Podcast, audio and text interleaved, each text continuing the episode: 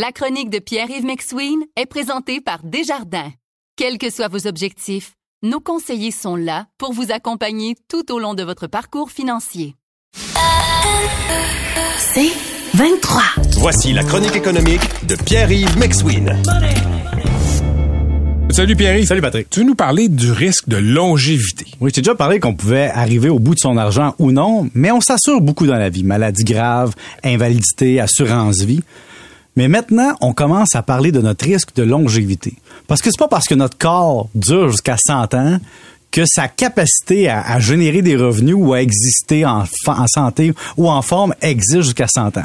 Et toi, maintenant qui es rendu à la moitié du centenaire et plus, je m'en viens, m'en viens moi aussi tranquillement, à l'époque où tu es né, ben, un peu après, en fait, un homme avait une espérance de vie de 69 ans. Quelqu'un qui est né en 2022 au Québec, un homme a une espérance de vie de 80,7 ans.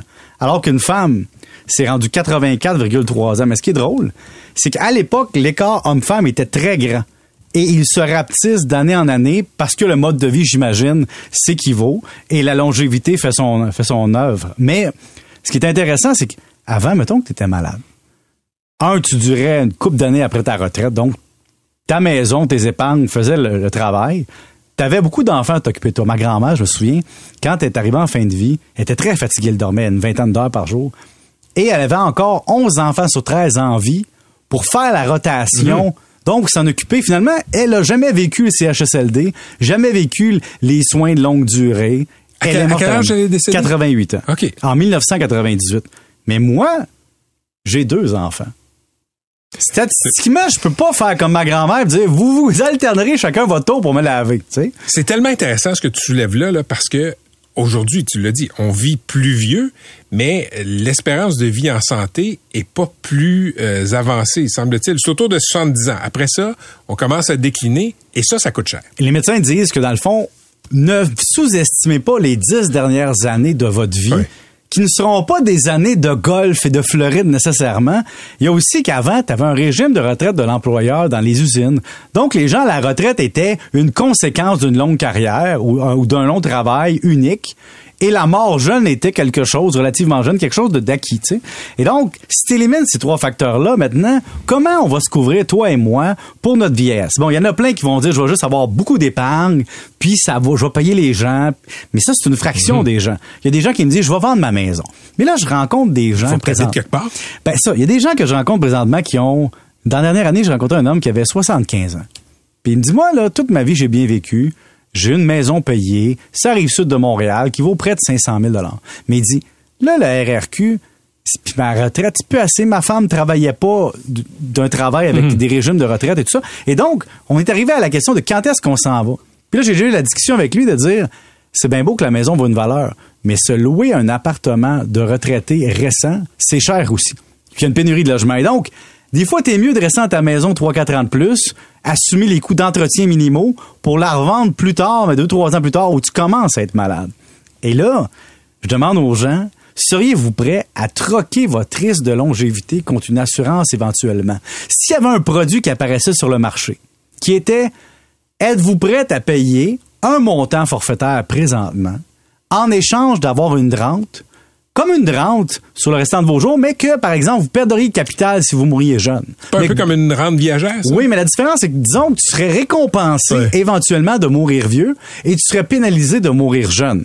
Ce serait vraiment comme une, une assurance inversée. Plus tu vis longtemps, plus tu bénéficies du collectif et plus tu meurs jeune, plus tu laisses aux autres le, fardeau de survivre et donc tu leur transmets ton argent.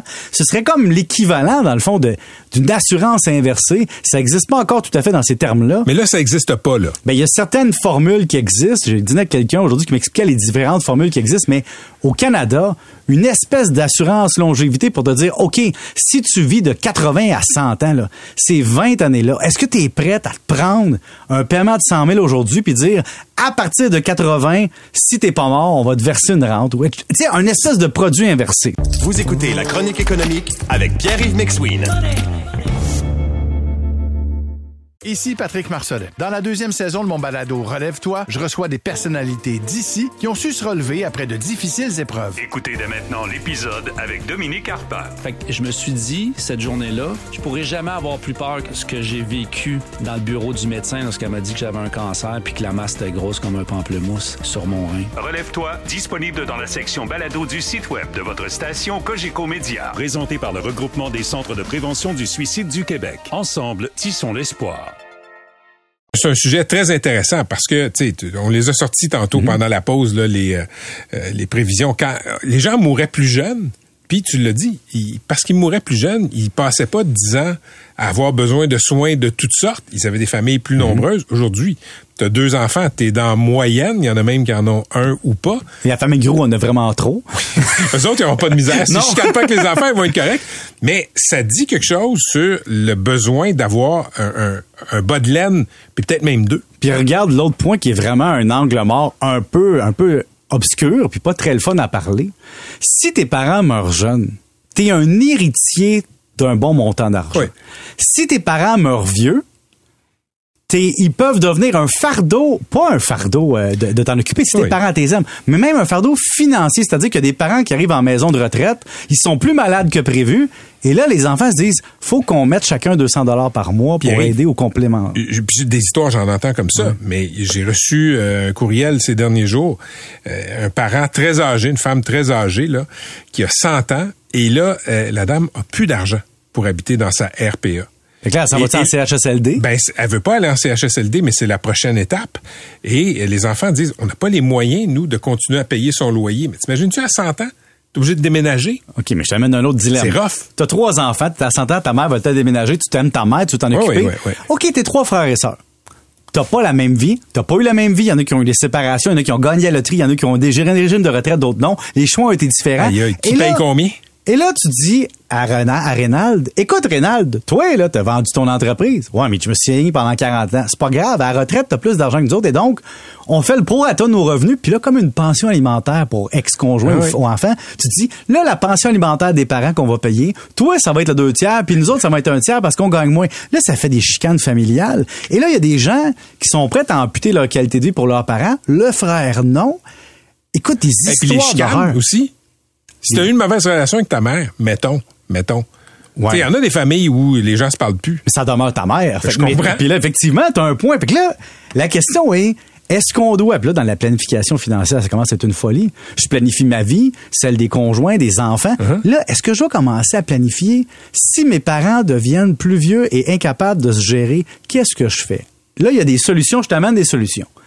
Penser à long terme, c'est pas juste à ses enfants. Comme par exemple, si vos parents ont besoin de rester proches de chez vous, moi, je vis dans un plex. Je me dis, si mes parents sont vraiment malades un jour, si j'ai un plex à moi pas loin de la maison, est-ce que je peux leur offrir de venir dans un des appartements et d'être proche pour eux? Donc, tu sais, c'est tout le genre de planification long terme que tu peux faire. Écoute, ils vont inventer, je pense, le REP, R-E-P-P. Oui, vas-y. Régime enregistré de placement de parents.